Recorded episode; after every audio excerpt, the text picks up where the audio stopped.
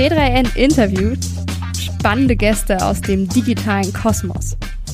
Hallo und ja. herzlich willkommen zum T3N Interview Podcast. Mein Name ist Caspar von Alberden und ich habe heute meinen Kollegen Andreas Flömer zu Gast. Hallo Andreas. Ja, moin.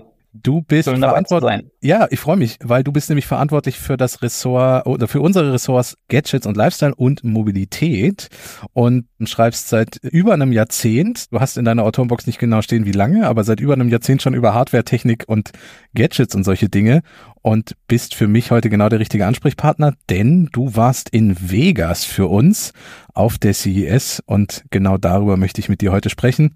Bevor wir loslegen, fange ich einmal vielleicht an, was die CES ist, weil vielleicht wissen es nicht alle Hörerinnen und Hörer und ich erkläre dann auch gleich, warum wir hier darüber sprechen, warum das spannend sein kann, auch für Leute, die jetzt Messebetrieb nicht so viel am Hut haben.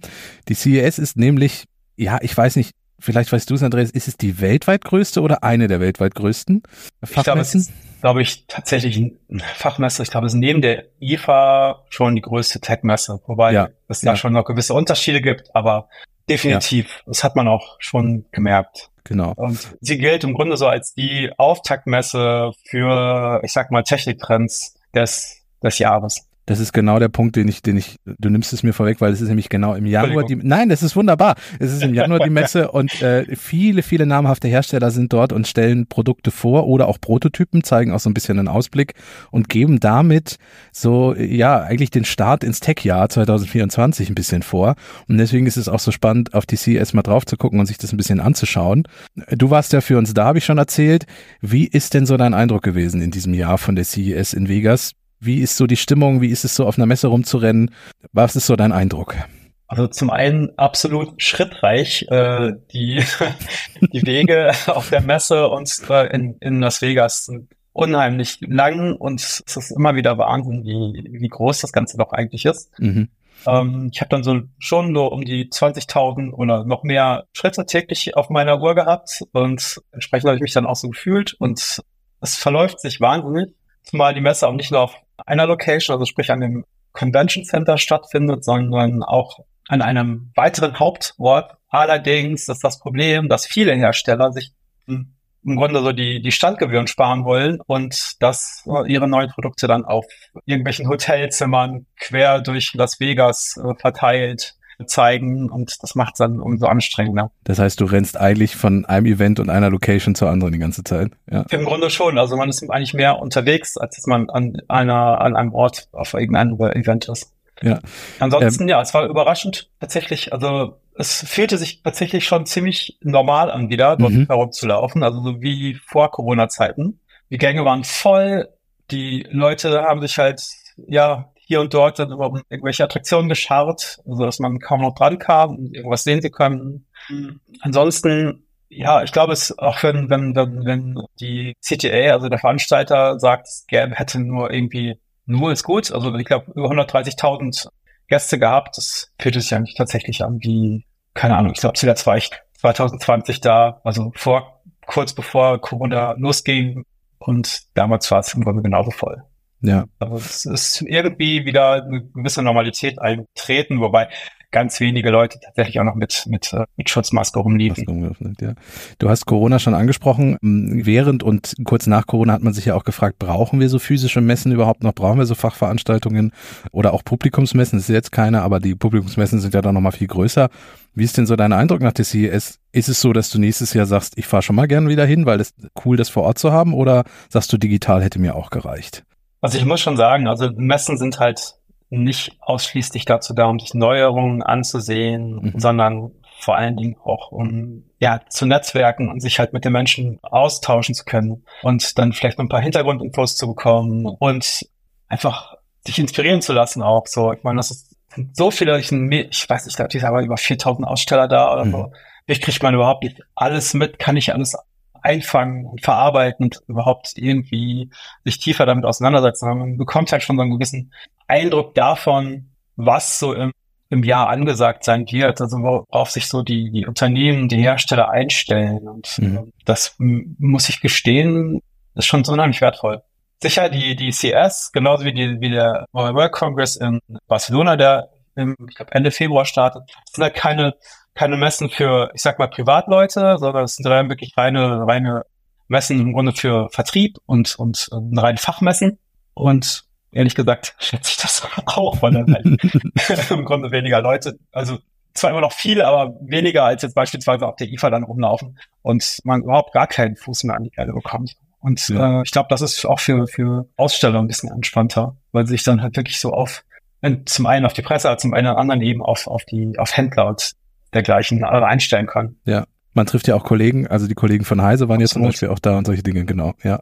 Ja, das ist auch ganz, tatsächlich ganz praktisch. So kann man uns ja nochmal austauschen, wo ja, was genau. Interessantes ist, ja. wo man hinlaufen sollte. Du hast so einen kleinen, kleinen Bilanzartikel geschrieben über die CES und um jetzt mal inhaltlich einzusteigen, du hast die Überschrift geschrieben, viel, aber auch noch viel mehr. Deswegen würde ich die Aufteilung auch gern genauso machen jetzt hier im Podcast. Einmal KI und dann ja. auch was noch so kommt. Wie sieht's denn aus mit KI? Viel KI, äh, wo war denn KI zu sehen? War das das Oberthema tatsächlich auf der CES? Hat man tatsächlich an, an äh, jeder Ecke irgendwo gesehen. Zum einen halt, wir haben einige Notebook-Hersteller, jetzt, ich glaube Acer, ich glaube Ardis war auch da, habe ich aber nur am Rande mitbekommen. Die hatten keinen Stand. Acer eigentlich auch nicht, aber die hatten zumindest äh, schon so gewisse neue Produkte gezeigt. Im Vorhinein waren ja auch schon so im Dezember, ich glaube, Samsung, Lenovo, und noch weiteres Unternehmen, MSI, glaube ich, am Start, die schon ihre ersten Notebooks mit KI-Prozessor von, von Intel dann gezeigt haben. Und einige hatten eben dann auch in, in Las Vegas ausgestellt. Und da findet auf jeden Fall schon KI statt, also allerdings eben in Partnerschaft mit Microsoft und dem, diesem Copilot. Ähm, da hatte Microsoft ja auch schon groß angekündigt, dass viele Notebook-Hersteller jetzt einen dedizierten Copilot-Button in ihre Notebooks und Tastaturen bringen. Und die waren tatsächlich auch schon zu sehen. Kleiner Nachteil an diesem Ganzen ist, in Deutschland wird dieser Copilot-Button nur die Suche aufrufen, weil es halt rechtliche Probleme noch mit diesem Digital Markets Act, glaube ich, gibt, mhm. weil ich jetzt im Hinterkopf habe. Und ansonsten KI ich sag mal, in Reihenform hatte BMW beispielsweise ins Auto gebracht, allerdings erstmal nur so als eine erste Studie. Ähm, da haben die sich auf ähm, den Alexa, auf das Alexa Large Language Model, ja, haben sie dieses Teil an Bord geholt, diese Software, diesen, diesen KI-Chatbot und mit eigenen Daten äh, verbunden, wo es dann um, äh, äh, soll ich sagen, ja, Fahrzeugfunktion geht. Also man kann praktisch mit dem, mit dem Chatbot im Fahrzeug reden und fragen so, welche Funktion hat beispielsweise, äh, was, was kann ich mit, mit dem Fahrmodus anstellen? Welcher, welcher Fahrmodus ist ideal, um beispielsweise durch die Stadt zu tingeln? Und solche Geschichten. Dann gibt es halt, kann halt der, der Chatbot dann genau erklären, wie das funktioniert und dann kann, kann man sagen, okay, das möchte ich nutzen und dann stellt er das auch dann gleich ein. Mhm. Das Ganze ist noch nicht ganz fertig, wie ich schon sagte. Allerdings sagte BMW, dass dieses Feature tatsächlich Monate von der Fertigstellung ist und man das schon ausrollen möchte, bevor die neue Klasse, also diese neue Fahrzeugklasse mit ihrer ja, nächste Generation von BMW auf die Straße kommt. Und das dürfte dann halt schon vor 2025 sein. Und es hieß auch, dass nicht nur ganz neue Modelle es bekommen sollen, sondern auch ein paar ältere. Also mhm. konkret ist, ist BMW da nicht geworden, aber es ist schon ziemlich spannend, wie das dann funktionieren dürfte. Also ich, ich halte das für durchaus sinnvoll, das so zu machen. Mhm. Auf der anderen Seite hier ist doch auch so, ja, dieses Language Model von Alexa ist das aktuell sinnvollste. Man probiere aber auch mit, mit weiteren äh, herum und hat auch schon ChatGPT getestet. Mhm. Und was noch so auf dem Markt ist, und es kann durchaus sein, dass irgendwann halt Alexa rausfliegt und der, äh, das Elder Check und ein anderes dann durch ein anderes ersetzt wird. Ja. Also man ist da nicht so, jetzt legt sich da nicht fest. Es ist ja auch spannend, ähm, dass, also klar, natürlich Amazon arbeitet an so einer Large Language Model, das ist jetzt nicht überraschend und wir wissen auch, dass dieses Large Language Model von Alexa ja auch in den USA als Beta-Version ja auch schon für die Smart Speaker vorhanden ist, äh, beziehungsweise verfügbar ist und die Leute es ausprobieren können. Bis das im deutschsprachigen Raum dann wieder soweit ist, ist wieder so eine andere Frage. Allerdings, ähm, ja. Genau. Finde ich das leuchtet halt auch so ein, was mich immer so frage, weil du auch diese, diese Intel-Chips angesprochen hast. Wofür brauche ich denn jetzt einen dezidierten KI-Chip in meinem Laptop? Das ist immer wieder so eine Frage, die ich, die ich mir so gestellt habe. Ich weiß natürlich ungefähr, in welche Richtung es geht, aber ich frage den Experten jetzt nochmal. Wofür brauche ich die? Also, so wie ich das verstehe, geht es schon darum, dass Daten nicht zwingend immer in die Cloud geschickt werden müssen, sondern vieles direkt auf dem, auf dem Gerät berechnet und verarbeitet werden kann, mhm. was letzten Endes ja auch zum einen schneller ablaufen dürfte und zum anderen eben auch einen gewissen Privatsphäre-Aspekt und Vorteile mit sich bringt. Sprich, nicht alle sensiblen Daten äh, landen bei, bei Microsofts Copilot beispielsweise ja, oder, oder, bei Alexa. Ja, oder OpenAI. Wobei ja bei BMW ist es tatsächlich so, dass derzeit noch alles aus der, aus der alles Cloud. in die Cloud geschoben ja. wird. Genau. Ja, ja, dann leuchtet es mir ein, weil das ist ja auch so ein Problem bei ChatGPT. Viele Leute kippen da ja die sensibelsten Daten rein und vergessen immer, dass das, was sie damit machen, auch für das Training wieder ja. benutzt wird. Also insofern. Ja, auch äh, teilweise Unternehmensdaten, ne? Genau, ja. Wo wir eben bei, noch schon bei, bei ChatGPT waren, da hatte äh, Volkswagen tatsächlich noch eine interessante Geschichte angekündigt. Also die bringen praktisch diesen ChatGPT, die ChatGPT-App in ihr System, sodass AutofahrerInnen dann den, den Chatbot direkt im Auto fragen können, was ich, ja, was gerade Sache ist. Aber im Grunde ist das gleiche, gleiche Modell, das auch im Smartphone genutzt werden kann. Im Grunde okay. mhm. erspart sich das ganz eigentlich. Das ist mehr so ein, ich glaube, das ist mehr so ein Marketing-Gag gewesen. Hier hat keinen größeren Mehrwert drin. Das heißt, was ich so ein bisschen rauslese aus dem, was du zum Thema KI auf DCS erzählst, ist es so, dass die, dass die Produkte beziehungsweise das Thema KI immer mehr in konkrete Produkte reinkommt, weil 2023 war ja so ein bisschen das Jahr mit, guck mal jetzt groß, jetzt kannst du hier an der Webseite Dinge ausprobieren und kannst ein bisschen mit den chatten. Und jetzt ist es aber echt so, dass das Stück für Stück dann wirklich in den Consumermarkt so reinrutscht man mehr Anwendungsfälle bekommt, oder? Ja, ja, man darf nicht vergessen, dass ähm, dieser ganze Chat-GPT-Hype ja schon 2022 anfing. Ja, stimmt. Ende Aber erst Ende, Ende des, des Jahres dann und äh, Hersteller hatten dann gar keine Zeit noch mehr irgendwelche ihre Produkte letzten Endes dann schon mal anzupassen und fertigzustellen und sie dann zu CS3 2023 anzukündigen. Jetzt ist praktisch so das Jahr, in dem ja ausgerollt wird. Ja. Äh, apropos, die ersten Geschichten. apropos KI in Hardware und im Alltag, es gab so ein KI-Gadget, was so ein bisschen rausgestochen ist und was auch so, so ein bisschen die Berichterstattung dann auch fast dominiert hat und aber auch irgendwie so im Hinterzimmer, so ein bisschen präsentiert wurde. Also jetzt auch nicht mit einem großen Stand oder so. Ich, ich rede vom Rabbit, Rabbit R1, einem, einem okay. dezidierten KI-Gerät, was gab's dazu auf der CES zu sehen oder gab's überhaupt was davon zu sehen? Es gab nichts zu sehen.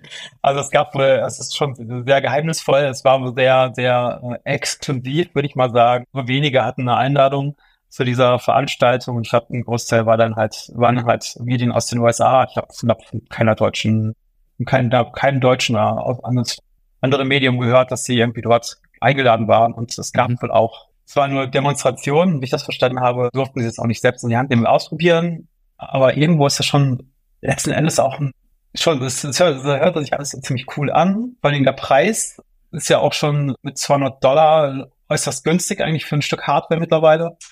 Und irgendwie bin ich mir auch noch nicht mal so sicher, ob es ein, ein Smartphone ersetzen soll. Beispielsweise es besitzt zwar irgendwo ein Display, ein kleines, und das hat eine Kamera. Und es soll auch Apps ausführen können, äh, die per Sprachbefehl initiiert werden. Sprich, wenn man sagt, irgendwie, spiel mir irgendwie Musik von Spotify oder irgendeinen speziellen Song, ruft das Teil halt genau diesen, diesen, dieses Stück auf.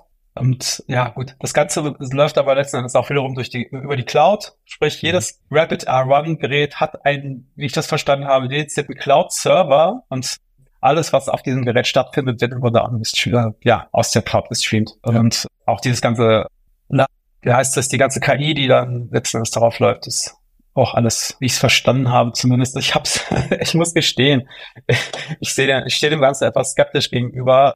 Auf jeden Fall ist es irgendwann ein nettes Gadget, das letztendlich zeigt, dass das Interesse an, an KI-Gadgets doch schon ziemlich groß ist und solche dedizierten Gadgets scheinen irgendwie auch gerade äh, ja, nicht, nicht unbedingt die Pilze aus dem Boden zu sprießen, aber viele versuchen dich daran. Man sehe halt den im letzten Jahr vorgestellten Humane AI-Film von den Ex-Apple-Managern oder es heißt auch, dass OpenAI zusammen eben mit, mit Johnny Ive, dem, dem Designer von, von Apple, da was basteln soll.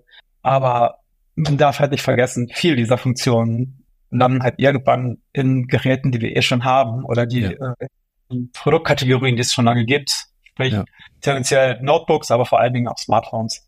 Ja, ich bin auch gespannt, weil die, die, der Hersteller hat ja viel versprochen irgendwie, dass ich dann dem, dem Ding auch Dinge beibringen kann, also quasi vorzeigen, wie ich was mache und das macht es danach in Zukunft, wenn ich das irgendwie aufrufe und so. Und ich bin halt sehr gespannt. Also Ersatz von Smartphone, du hast es ja kurz angedeutet, das war ja, dass auch so dieses Human AI Pin so ein bisschen sich überlegt hatte als Marketinggeschichte. Das ist jetzt eher so gefühlt so ein Assistenzsystem, was sich mit dem Smartphone zusammen dann irgendwie verbindet und das nutzt. Aber wie du sagst, man muss es einfach mal ausprobieren. Also man muss es in die Hand nehmen können, man muss es wirklich mal mit dem Smartphone verbinden und dann wird mich auch der Datenschutz, wie du sagst, interessieren. Ich möchte nicht alles, was irgendwie auf dem Handy habe, mit diesem Ding teilen müssen. Aber das wird sich dann alles zeigen, wenn es dann irgendwann mal verfügbar ist, weil das ist auch so ein Punkt. Es war direkt ausverkauft, sind mal, glaube ich, inzwischen, weil die Leute glaub, es das, das, aus der Hand reißen. Ja, ich glaube, das ja. ist halt allein schon dieser, dieser 200 Dollar Preispunkt. Ja, genau. Auf der anderen Seite frage ich mich halt, warum soll ich noch ein weiteres Gadget Gadget mit mir rumschleppen, wenn ich eh schon ein Smartphone habe, das über kurz oder lang all diese Funktionen, die dieses Gerät beherrscht, ja. auch irgendwann kann. Also ich habe eine bessere Kamera, ich habe ein besseres Display, ich habe irgendwie äh, einen schnelleren Prozessor und das Display, hatte ich schon gesagt, die ganze Hardware sieht zwar schick aus, da es auch mit, äh, mit Teenage Engineering, der schwedischen Designspiele entwickelt wurde, konzipiert wurde. Puh, aber ich, ich bin, ich stehe die ganze Zeit etwas skeptisch gegen, zumal das, das dieses, das Geschäftsmodell von denen auch irgendwie so ein bisschen seltsam ist. Also ich kann es wirklich sogar verstehen, wenn man, es verlangt irgendwie 200 Dollar für ein Produkt, das wahrscheinlich auch in der Entwicklung und eine gewisse Stange Geld gekostet hat und die Hardware selbst auch, aber das, was letzten Endes den großen Kostenfaktor äh, darstellt, sind halt diese Cloud-Server äh, und da kann ich mir nicht vorstellen, dass sich das langfristig irgendwo rechnet. Ja. Weil man darf halt auch, glaube ich, diese Serverkosten nicht vernachlässigen, die ähm, da abgerufen werden meine Vermutung, wir zahlen dann eventuell wieder mit unseren Daten, aber das wird sich dann nein. alles, nein, wird sich dann alles zeigen, wenn wir das Gerät Wir sagen ja, dass haben. es nicht der Fall ist. Das, soll ja. das sei alles datenkonform und, und äh, mit einem hohen Privatsphäre. Wir, wir gucken es uns an, falls wir mal so ein Ding in die Griffel bekommen. Absolut. Ähm, du hast auch schon über Smartphone und KI und so. Wir werden da ein kleiner Spoiler, wir werden da doch mal darauf kommen, dass auch KI immer mehr am Smartphone kommt, aber da kommen wir später noch zu. Was gibt's noch so, was für KI irgendwie war? Wir haben jetzt KI-Gadgets gehabt, wir haben KI irgendwie in Produkte, die immer mehr reinkommen. Ähm, aber gab's noch was zum Thema KI, bevor wir überleiten zum, zum und sonst so?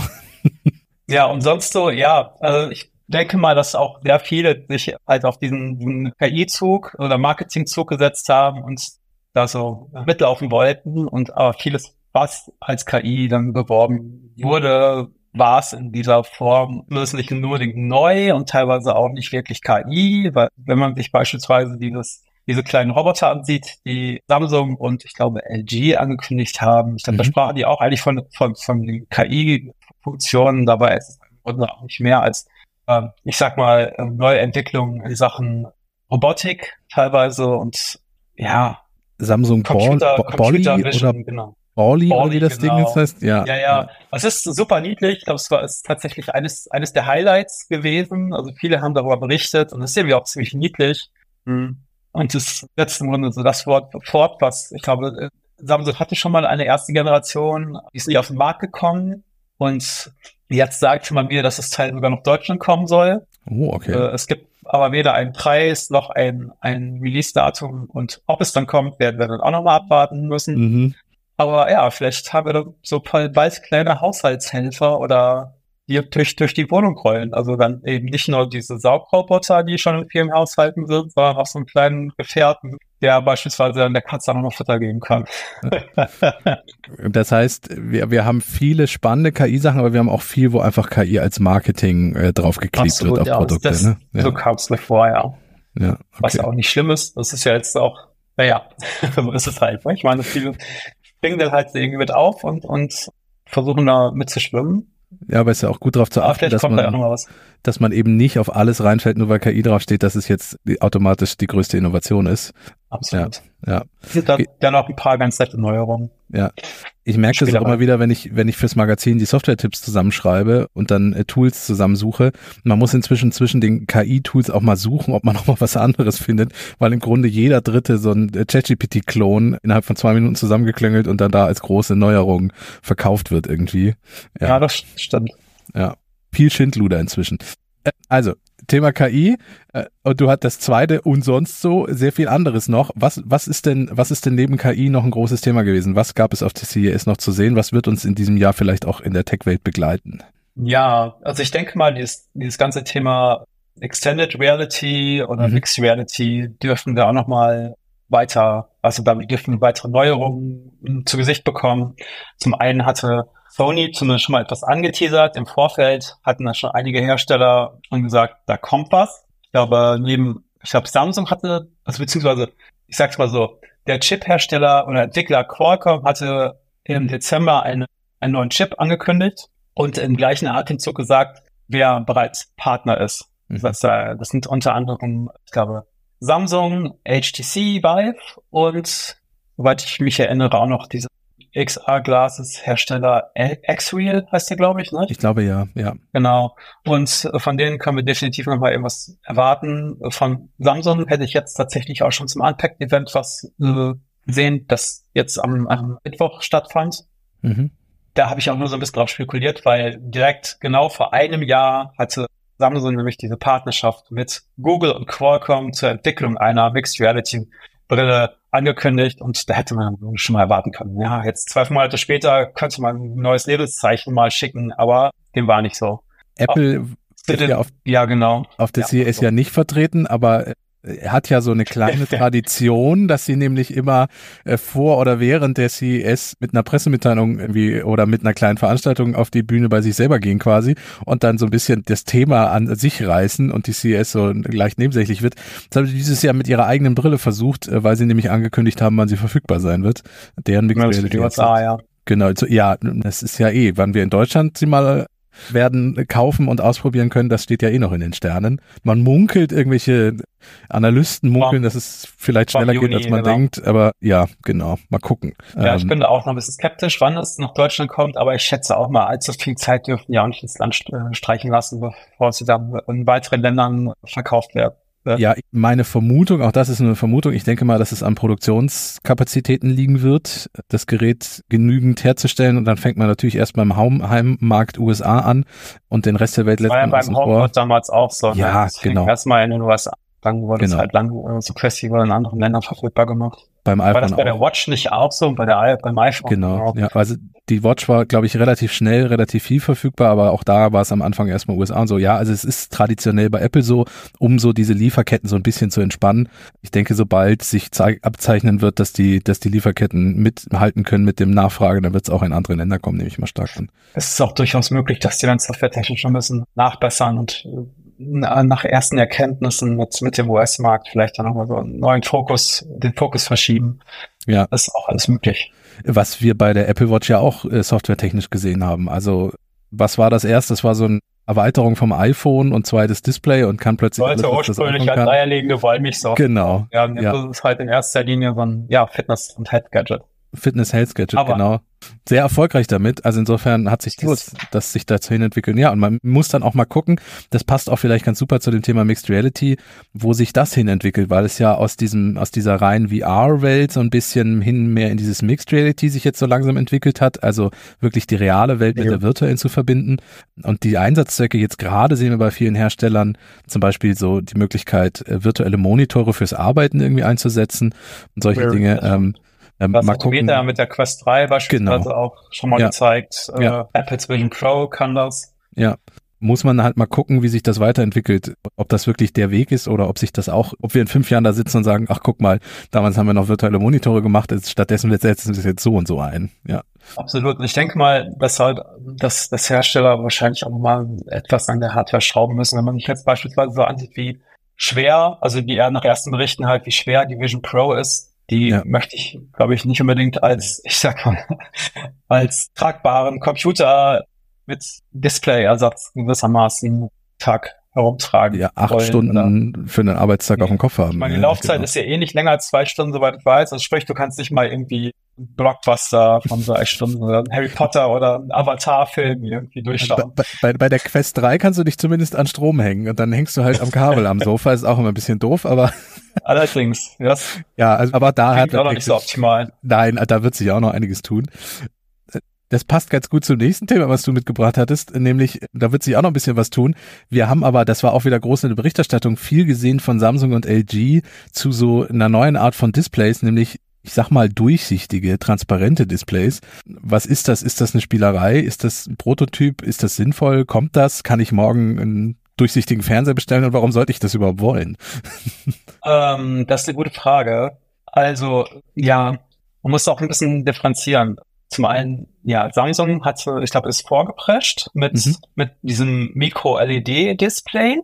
Das ist allerdings mehr so eine Machbarkeitsstudie und ich hatte mir das auch vor Ort ansehen können und das ist überraschend klar. Also es ist wirklich sehr, sehr transparent, also wirklich wie eine Glasscheibe und wenn es, wenn das Display, das Display aus ist, dann sieht man auch, dann erkennt man es im Grunde auch nicht als ein, ein Bildschirm. Mhm. Dafür setzt genau Samsung, man nennt das genau Micro-LEDs ein. Das sind winzige Chips, die aneinander äh, gebastelt werden und das wird auch noch dauern, bis, bis sowas dann marktreif ist. Allerdings denke ich, dass solche Bildschirme tendenziell eher in, der Werbung, also in einer Digital Signature, wie man so schon sagt, mhm.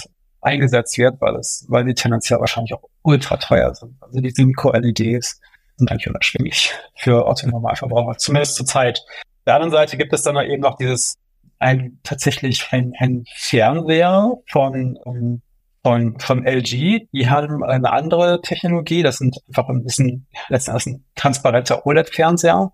Den hätte ich mir dann auch auf deren Stand angesehen. Und ja, es ist, das, der Bildschirm ist etwas abgetönter, etwas, aber dennoch halt schon transparent. Und das Ganze ist eigentlich in so einer Art, ich sag mal, Regal integriert. Mhm.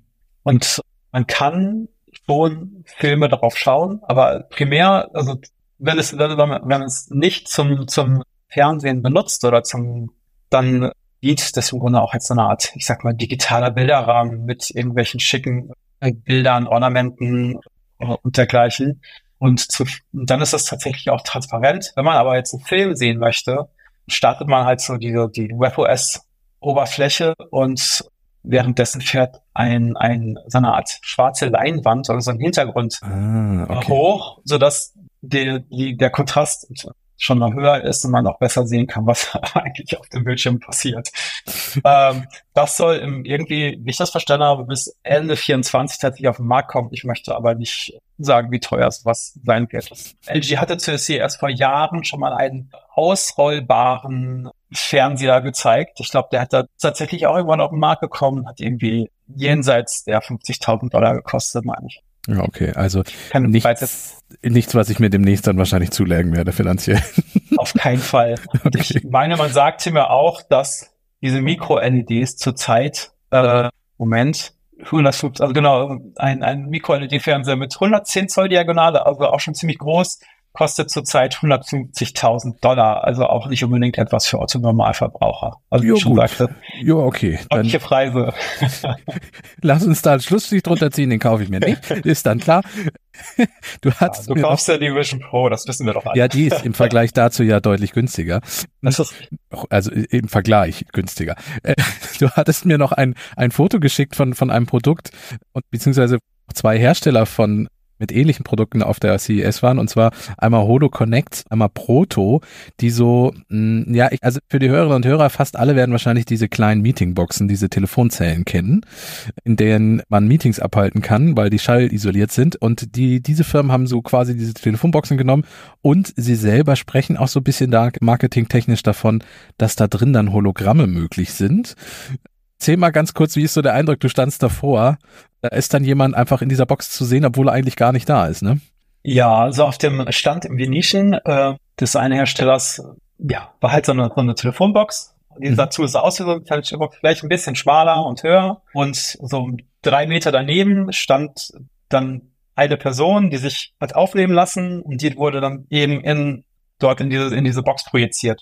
Also, und der Hersteller sagt, man könne man brauche, bräuchte für diese die Aufnahme eine spezielle äh, Kamera-Hardware. Das kann man mit einem normalen digitalen Spiegelreflex machen. Und ähm, ja, die, die Software Magic erledigt, erledigt dann so den Rest. Und sah schon ganz interessant aus. Zumal äh, dieses in dieser Holobox, in dieser Hologrammbox, die, die Person dann auch modifiziert werden konnte. Also mal, mal sah sie dann jünger aus, mal sah sie plötzlich viel, viel älter aus. Also da, da passiert ja schon allerhand an, an, an Software-Magie und ähm, ich frage mich aber auch, ob sowas halt irgendwann, ich glaube, Jahr halt irgendwie mal marktreif wird. Also es ist ein schöner, schöner Gag für eine Messe. Kann auch sein, dass so innerhalb von, von Unternehmen sowas unter anderem mal eingesetzt werden kann, aber tendenziell kann ich mir vorstellen, äh, erfordert das unheimlich hohes Datenvolumen, um diese Inhalte, um diese Hologramme zu transportieren. Ja. Äh, ich finde halt auch so lustig, dass sie von ja. Hologrammen sprechen, weil eigentlich ist es ja eigentlich ja, ja. nur eine Videoprojektion. Ähm, Im Grunde schon, ja. Ja, aber, aber was ich daran so spannend aber die finde. Die haben es wirklich ziemlich, ziemlich plastisch hinbekommen. Das okay. Also es sieht schon dreidimensional aus, okay. Was ich so spannend finde in unserer hybriden Arbeitswelt, ich meine, äh, transparenter Podcast, wir sitzen uns auch nicht live gegenüber, sondern sind uns äh, über unser Tool zugeschaltet. Und, und wir sehen uns eigentlich auch nur ein, zwei Mal im Jahr, weil, weil ich in yeah. Hannover sitze und du nicht. Wenn man in so einer hybriden Arbeitswelt dann plötzlich jemanden in 3D fast fotorealistisch bei sich im Büro hätte, das würde schon noch mal Dinge anders irgendwie machen.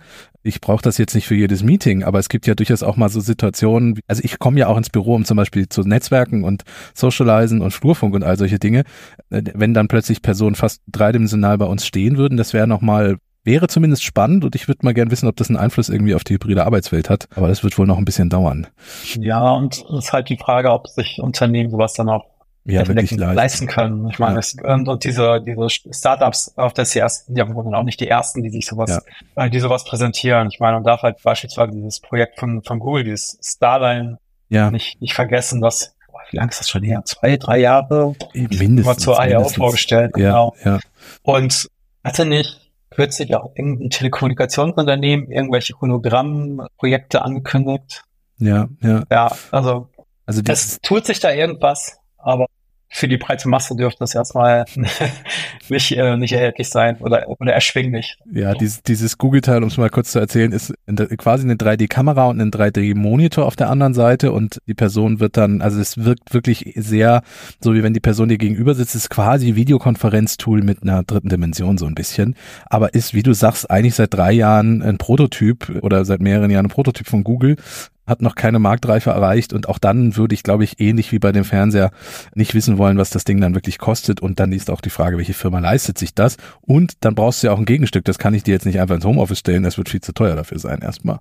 Also ich ja. glaube, das letzte Lebenszeichen von diesem Google Starline war zum, im Mai letzten Jahres zur mhm. Entwicklerkonferenz, da hatten nämlich gezeigt, dass sie es schon so miniaturisiert haben, dass das auch auf den Schreibtisch passt. ah, okay erweitert das Ganze um genau seinen Monitor, wie auch immer, um, um ein paar Kameras mhm. und schon ist man in, äh, ja, hat man ein Hologramm vor sich. Klar braucht man halt natürlich dann noch entsprechende Hardware, was, was dann genau diese 3D-Bildschirme und dergleichen angeht. Aber es ist auf dem Weg dahin etwas erschwinglicher zu werden. Okay, na gut. Dann dauert es ja vielleicht doch nicht mehr so lange. Dann, dann, dann lass uns den, den Punkt mit den weiteren Themen von der CES nochmal zumachen, weil ich habe noch einen letzten hier stehen und der heißt Und sonst so. Rund um die Messe ist nämlich auch noch ein paar Dinge gewesen. Unter anderem, einer von den zwei Punkten, die ich hier stehen habe, es gab noch ein Samsung-Event, nicht direkt auf der CES, aber rund um die CES, neuen Smartphones. Einmal, vielleicht nicht im Detail, aber einmal ganz kurz, was wurde vorgestellt und, und was war so ein bisschen der Fokus von Samsung? Es war eigentlich ein Vorab-Event zum Unpacked in San José, das immer am letzten Mittwoch, am 17. stattgefunden hat. Wir konnten uns vorab schon mal die, die Geräte anschauen und einige Funktionen ausprobieren, mit denen Samsung auf der KI-Seite punkten möchte. Mhm. Schließlich ist es ein AI-Phone. Äh, mhm. Und bei einigen Funktionen sind tatsächlich irgendwie ganz, ganz beeindruckend. Wobei nicht alles tatsächlich im Alleingang von Samsung entwickelt wurde, sondern vieles auch an, äh, an Zusammenarbeit mit Google ich wollte gerade sagen, KI-Partner ist dann quasi Google in dem Fall ganz groß.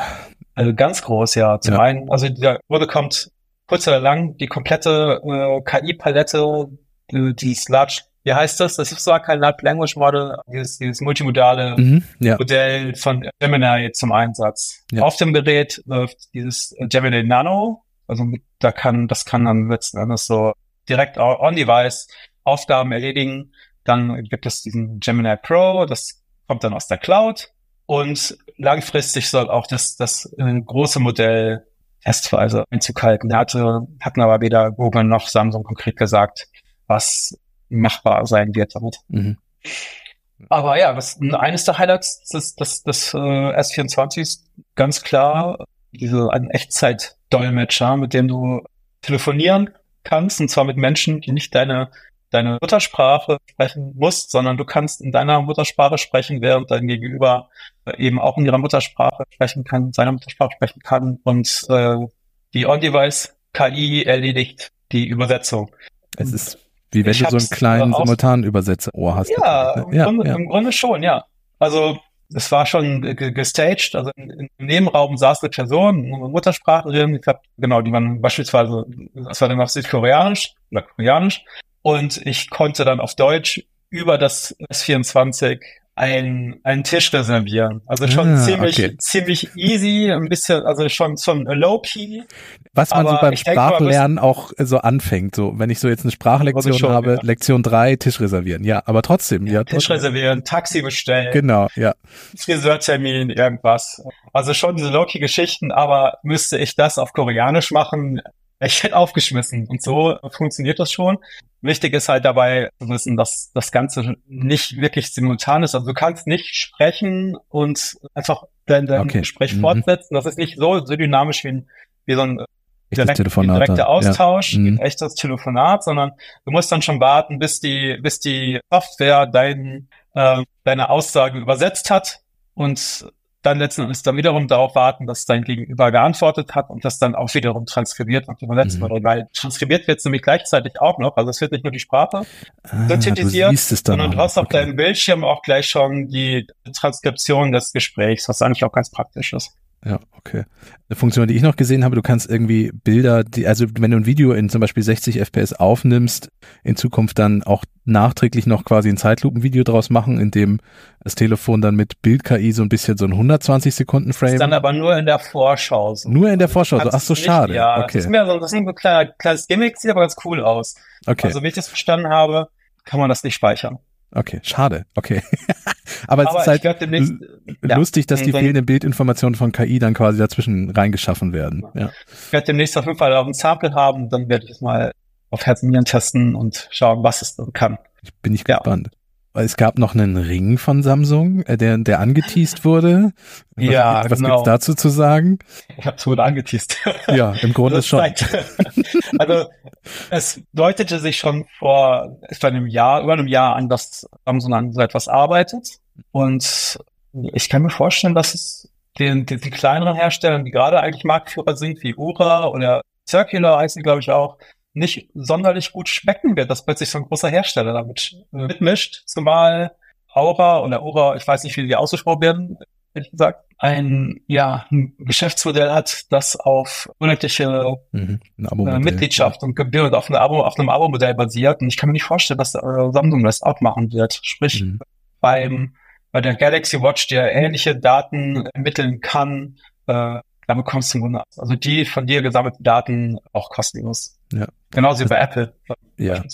Das heißt, der Ring ist tatsächlich so Fitness, Gesundheitsgadgets dann auch ähnlich wie die Smartwatches. Mm, ja, als Deut ja, ich denke mal, das wird schon einen ähnlichen Funktionsumfang wie, dann, wie eine Watch haben, nur mit mhm. einer längeren Laufzeit, weil ja. du hast kein Display und es läuft dann so im Stillen kannst dann wahrscheinlich Schlafdaten ermitteln, deine, deine Körpertemperatur, Blutsauerstoff, also wahrscheinlich im Grunde all das, was Aura auch kann. Ja, ja, okay. Gut, müssen wir dann abwarten, bis wir ein bisschen mehr Details von Samsung dazu bekommen, bis ich das Gerät darauf, wirklich vorgestellt wird. Ja, ich tippe mal darauf, dass das im Laufe des, also in der Regel ist es bei Samsung so, sie haben Anfang des Jahres ein Event und dann so Mitte des Jahres, dann kommen normalerweise die Foldables, also in diesem Jahr dann das Fold und Flip 6 mhm. und, mhm. und zusätzlich dann auch schon neue Watches und vielleicht kommt jetzt dann, äh, im Juli oder August dann eben auch so ein Ring dazu. Ja. Da Gut, so viel, zu, so viel zu Samsung. Ein, einen allerletzten Punkt habe ich noch. Ich weiß, dass du bei The Sphere warst oder in The Sphere. Yes. Äh, erzähl doch mal, für die Leute, die das nicht kennen, das ist jetzt eine inzwischen eine neue Attraktion in Vegas und ich würde es auch wirklich schon als Attraktion bezeichnen. Was ist das, was kann das und wieso möchte man da reingehen, wenn man in Vegas ist?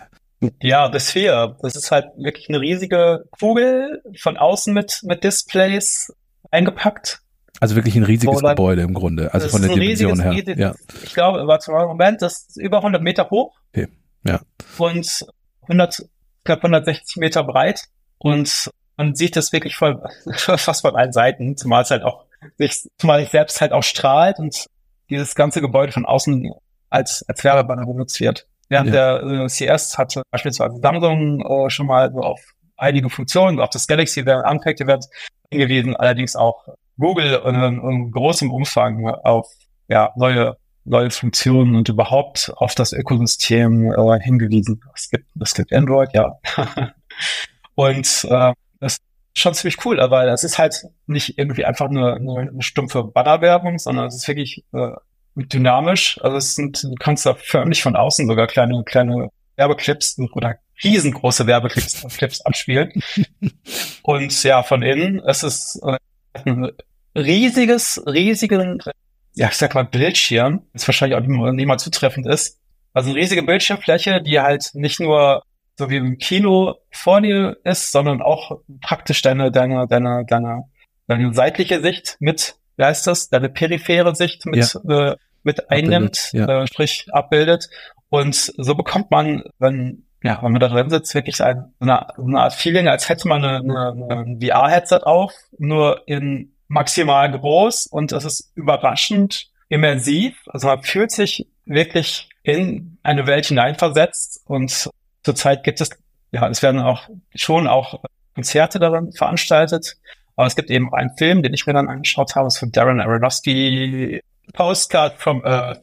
Und letztens zeigt es die Welt, Szenen aus, aus unserer Welt maximal groß, beispielsweise so wie, wie man durch Prärie gleitet, als wäre man in, in einem Raumschiff. Also es ist Wahnsinn. Also, oder riesige, drei, gefühlt 30 Meter hohe Elef Elefanten, die auf, auf einen hinabsehen oder Giraffen, die einen so mit von der Seite begrüßen und viele, viele andere wahnsinnige Einschlüsse. Das ist unheimlich grandios in einer maximalen Auflösung. Ich glaube, weiß nicht, 18K oder sowas, würde ich falls. Okay.